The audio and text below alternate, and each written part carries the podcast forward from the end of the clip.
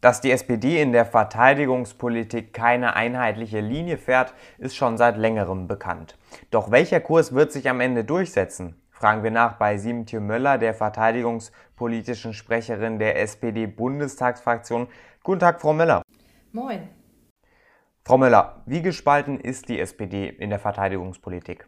Gespalten ist sie nicht. Wir diskutieren Sicherheitspolitik und auch Außenpolitik in der langen Geschichte unserer Partei schon immer kontrovers. So wird es in der SPD immer sein. Gespalten würde ich es nicht nennen, ich würde es belebt nennen. Und am Ende finden wir doch zu einer Position, die wir dann auch zusammen durchtragen. Und wie sähe diese Position aus Ihrer Sicht aus? In welchem Feld? Also da müssten Sie jetzt ja schon ein bisschen fragen.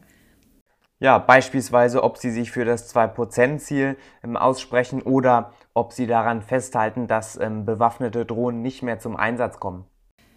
Also wenn wir bei, beim 2%-Ziel anfangen, die Position meiner Partei, ich glaube, das ist aber auch ziemlich geschlossen so ähm, und auch wenig kontrovers oder wenig turbulent ist, dass wir erstmal überlegen müssen, was brauchen wir oder was braucht die Bundeswehr, um in die Einsätze zu gehen und auch um in Übung gehalten zu werden. Bisher ist es nie am Geld gescheitert und gerade seit die SPD wieder mitregiert, spätestens seit 2014 steigt ja auch der sogenannte Einzelplan 14, also der Verteidigungshaushalt. Er ist seit 2014 um fast 50 Prozent gestiegen.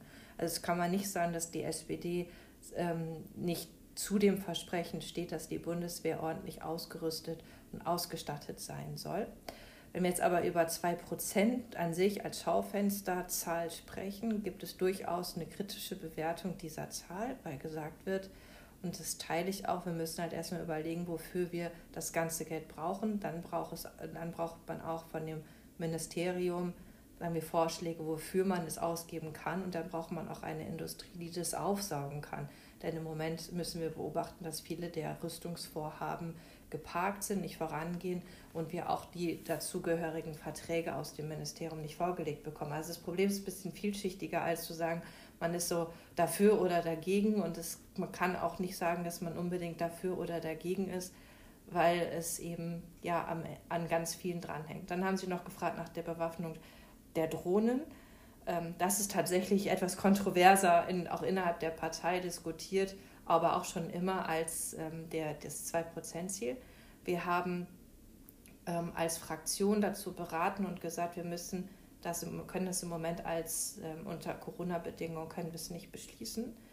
Auch weil wir wissen, dass bewaffnete Drohnen in Afghanistan frühestens nächstes Jahr zum Einsatz kommen könnten, beziehungsweise eigentlich sogar erst 23 und in Mali erst 25. Das heißt, die Bewaffnung kann erst in diesem Zeitraum überhaupt einen Schutz entfalten und das Schutzargument, dass Soldaten und Soldatinnen immer bestens geschützt in einen Einsatz gehen sollen, das tragen wir als Fraktion auch mit. Ähm, und das, das ist auch stichhaltig. Aber es, wir können diese sagen wir, Entscheidung noch etwas aufschieben und wir müssen sie auch mit der Bevölkerung in den Wahlkreisen rückkoppeln. Das haben auch viele Kolleginnen und Kollegen in der Aussprache gesagt. Und auch in Corona-Bedingungen, unter Corona-Bedingungen geht das nicht so gut, wenn man eben nicht direkt mit der Bevölkerung zusammenkommen kann. Und es gibt im Moment nicht diesen Zeitdruck. Wir haben dann als Partei, weil wir, ich würde sagen, ungefähr 50-50 dafür, dagegen haben, so wie auch ungefähr in der Gesamtbevölkerung, äh, haben wir so eine Drohnenkommission eingesetzt, in der ich auch Mitglied bin, in der auch die unterschiedlichen Facetten und Betrachtungsweisen auf Bewaffnung von Drohnen ab, äh, sich darstellen und diskutieren da sehr munter miteinander. Wir haben zum Beispiel zuletzt mit einem Soldaten gesprochen, der selber Drohnenpilot war und das hat, glaube ich, sehr viel ähm, auch in Menschen bewegt, wie man eben auch mit unbewaffneten Drohnen doch dann auch zum ähm, handlungsunfähigen Zuschauer, Zuschauen verdammt ist, wenn man aber dann gleichzeitig beobachten muss, dass ähm, Zivilisten ein Dorf überfallen wird. Ich glaube, das muss man sich halt auch klar vor Augen führen, dass so eine Ohnmachtssituation dann da ist und wie man damit dann umgeht. Das sind sehr viele Fragen, die einfach aufgeworfen werden und wir die Zeit kann man sich nehmen, eben weil die bewaffneten Drohnen jetzt auch in Afghanistan ja eh nicht mehr und in Mali dann eben erst ab 25 überhaupt zum Einsatz kommen können.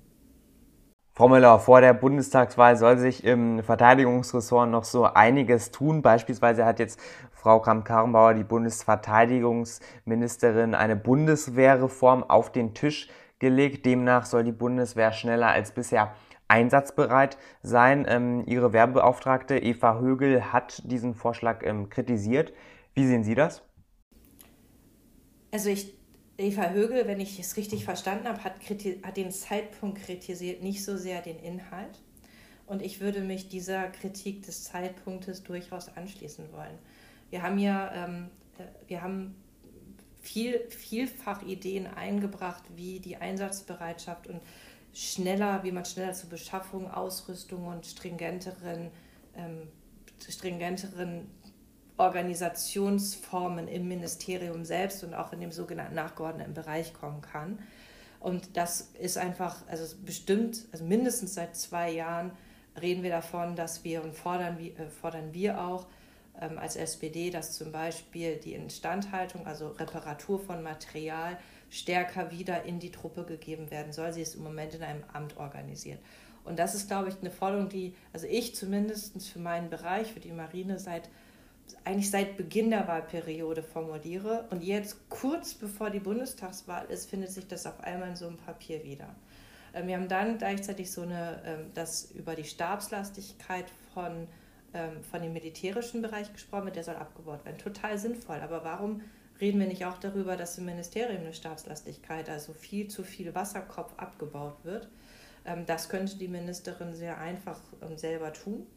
Und das Dritte, was ich ähm, auch in meiner letzten Rede im Bundestag sehr deutlich kritisiert habe, ist, der, die Bundeswehr ist eine Parlamentsarmee. Das ist, kommt in einem Grundgesetzartikel, dem Artikel 87 vor, nämlich dass der Bund, und damit ist der Bundestag gemeint, Streitkräfte zur Verteidigung aufstellt und sich die Organisation auch aus dem Haushaltsplan ergeben muss. Das heißt, am Ende ist es der Bundestag, der beschließt, wie die Bundeswehr aussehen soll. Und es ist auch der Bundestag, der ja die Bundeswehr in Einsätze entsendet.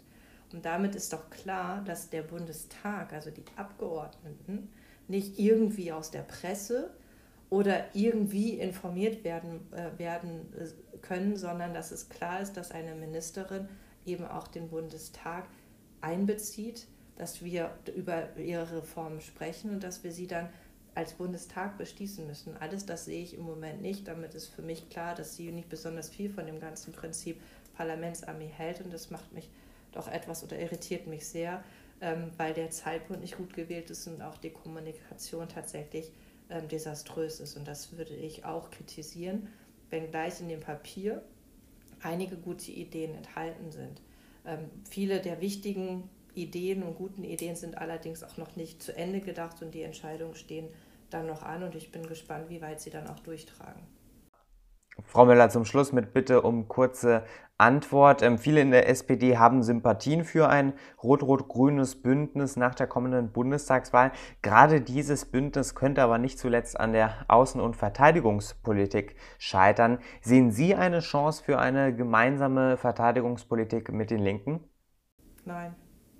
Siemtje Müller, verteidigungspolitische Sprecherin der SPD-Bundestagsfraktion, heute hier im Interview bei Politik mit Stil. Dankeschön für das Gespräch, Frau Müller. Ich danke Ihnen.